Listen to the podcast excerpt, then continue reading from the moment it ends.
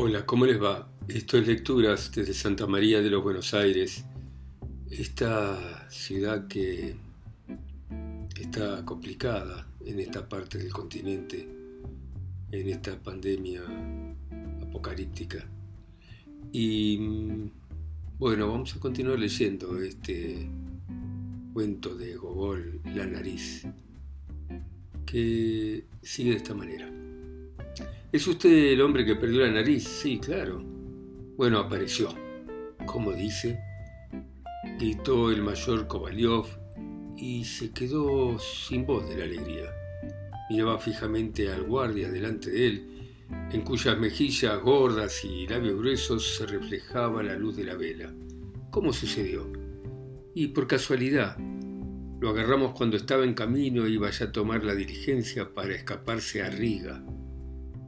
El pasaporte había sido extendido hace ya un tiempo a nombre de un funcionario. Lo raro es que al principio yo también lo tomé por un caballero. Por suerte llevaba anteojos, enseguida me di cuenta de que era una nariz. Pero le voy a decir que en realidad veo poco porque soy miope. Y si usted se pone delante de mí, yo solo veo su cara, pero no distingo ni la barba, ni los ojos, ni la nariz.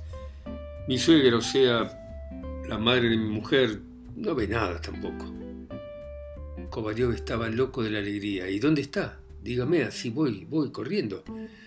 Usted no tiene por qué molestarse, señor. Suponiendo que le haga falta, yo se la traigo. Y ya ve usted qué cosa rara. El autor principal de esto es un peluquero de la calle Bosnesenkaya, que ahora está detenido en el cuartel. Hace tiempo yo andaba atrás de él, por ladrón y por borracho. Y ayer, sin ir más lejos, se robó media docena de botones de una tienda. En cuanto a su nariz, está igual que como estaba antes. Con esto el guardia metió la mano en un bolsillo y sacó la nariz envuelta en un papel. Es esa, sí, sí, gritó Kovalyov. Hoy tiene que quedarse a tomar una taza de té, por favor.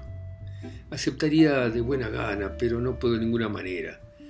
Ahora me tengo que ir al manicomio. Han subido mucho los precios de todas las cosas y tengo que mantener a mi suegra que vive con nosotros, a mis hijos, el más grande que es muy inteligente y que promete, pero carezco de posibilidades para mandarlo a estudiar.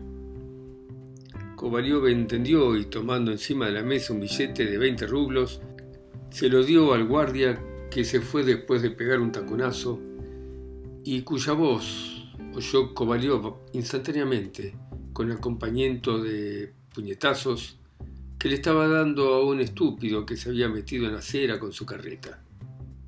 Después de irse el guardia, quedó el asesor colegiado unos instantes como aturdido, y al cabo de ese rato, tal era el desconcierto que le había producido la inesperada dicha de volver a tener la nariz, que recobró la capacidad de sentir y de ver. Tomó la nariz, con las dos manos y la miró atentamente. es ella, claro que sí, decía Kovalyov, aquí está. Y tiene el granito que le salió ayer del lado izquierdo.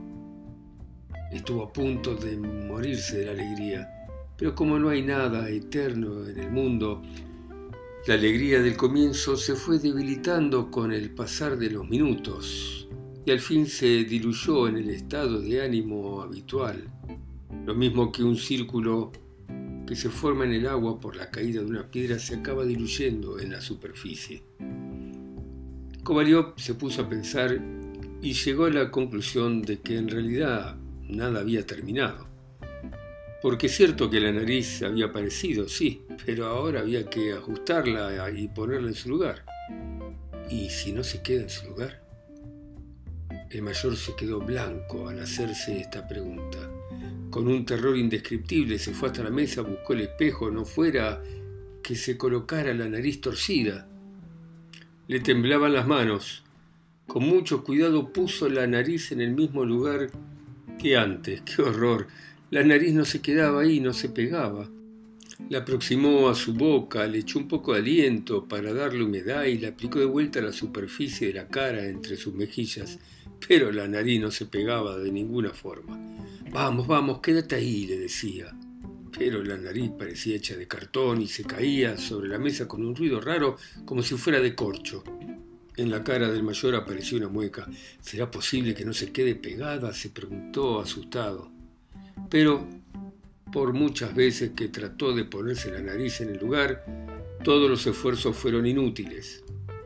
Llamó a su sirviente Iván y le ordenó que fuera a buscar al médico que vivía en el mejor piso de la casa.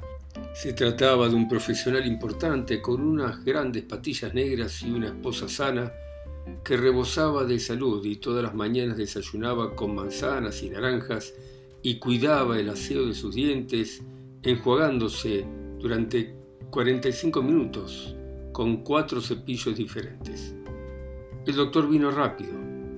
Después de preguntar cuánto tiempo había ocurrido desde que había perdido la nariz, tomó la cara de Kovalyov por la barbilla y le pegó tal golpe en el lugar donde antes había estado la nariz que el mayor violentamente echó hacia atrás la cabeza hasta pegar con su nuca en la pared. El médico le aseguró que el golpe no era importante, lo apartó un poco, le hizo girar la cabeza hacia la derecha y luego de tocar el sitio donde antes se encontraba la nariz dijo mmm. Movió la cabeza ahora hacia el lado izquierdo, hizo otro mmm. Y finalmente le pegó con el pulgar otro golpe que hizo saltar al mayor Kovalyov lo mismo que un caballo cuando uno le mira los dientes. Después de esto el médico movió la cabeza y dijo, no, no puede ser. En mi opinión creo que es preferible dejarlo de esta manera porque podría quedar muy mal. Tiene arreglo, por supuesto, y yo mismo se la podría poner ahora mismo, pero le puedo asegurar que va a quedar mal. Esto sí que es bueno, ¿cómo me voy a quedar sin nariz? protestó Kovalyov. Peor que ahora es imposible, mire, ¿qué diablos es esto? ¿Dónde voy yo con esta facha? Tengo muy buenas relaciones, hoy mismo tengo que asistir a dos reuniones, conozco mucha gente, como la señora Chestariova, que es esposa de un consejero de Estado, o la señora Pochina, casada con un oficial del Estado Mayor. Aunque después de su comportamiento, mi único trato con ella va a ser a través de la policía. Se lo pido por favor, dijo Kovalyov suplicando, no hay ninguna solución a esto póngamela como sea, aunque quede mal, con tal de que quede en su lugar. Incluso hasta la podría sujetar un poco con la mano eh, en casos así de apuro. Además, como yo no bailo, tampoco hay que temer que algún movimiento imprevisto haga que se caiga. Y en lo referente a agradecerle su visita, tenga por seguro que en la medida que yo pueda, mire, crea usted, dijo el doctor en un tono medio, pero persuasivo y con magnetismo, que yo nunca ejerzo mi profesión por el dinero, porque sería contrario a mi arte y a lo que considero bien. Es cierto que cobro las visitas, pero con el único fin de no molestar a nadie al negarme a hacerlo. Desde luego yo puedo ajustar su nariz a la cara, sin embargo lo afirmo por todo mi conocimiento médico y si mi palabra no le basta, que quedaría mucho peor. Deje que la naturaleza actúe. Los baños fríos por la mañana lo van a mantener bien, aunque esté sin nariz, lo van a mantener tan sano como si estuviera en su lugar, se lo puedo asegurar. En cuanto a la nariz, yo le digo que es mejor que la meta en un frasco con alcohol o mejor todavía, en un frasco con vinagre caliente y dos cucharadas de vodka y tal vez saque por ella una buena cantidad de dinero. Yo mismo se la compraría si el precio no es muy alto. No, no, no la vendería por nada, gritó el mayor desesperado. Es más, prefiero que desaparezca de mi vida. Perdóneme, pero yo le quería hacer un favor, contestó el médico saludando. En fin, por lo menos habrá visto que tengo buenas intenciones. Diciendo esto, el médico se fue dignamente de la habitación. Kovalyov no se había fijado en su cara, ya que estaba tan deprimido que solo acertó a ver los puños de la camisa blanca como la nieve que asomaba por las mangas del frac negro. Al día siguiente, antes de presentar la querella, se decidió a escribir a la señora del oficial del Estado Mayor para ver si de buen grado accedía a devolverle lo que era suyo, y la carta decía lo siguiente. Mi señora Alexandra Grigorievna, no entiendo la forma en que he actuado. Tenga la seguridad de que obrando de esa manera usted no va a ganar nada, ni me va a obligar de ninguna manera que yo me case con su hija. Tengo muy en claro lo que me ha sucedido con la nariz y todo ha sido por usted. Usted ha sido la causa. Que se me haya caído de golpe, que se haya escapado, que se haya disfrazado, primero apareciendo bajo el aspecto de un funcionario y luego con el suyo, no son ni más ni menos que las consecuencias de los hechizos practicados por usted o por quienes ejercitan un arte tan noble como ese. Por mi parte, creo que es mi deber decirle que el apéndice ya no puede volver a su sitio y que me voy a ver obligado a apelar a la defensa y a que me protejan las leyes. Por lo demás, con mi respeto, todo el honor de quedar de usted, su seguro servidor, Platón Kovalyov. Muy señor mío, Platón Kuzmich. Su carta me dejó sorprendida. Le voy a confesar sinceramente que nunca esperé nada parecido y menos a los injustos reproches que usted me hace. Le voy a decir que jamás recibí en mi casa, ni con disfraz, ni bajo otro aspecto, al funcionario que usted dice.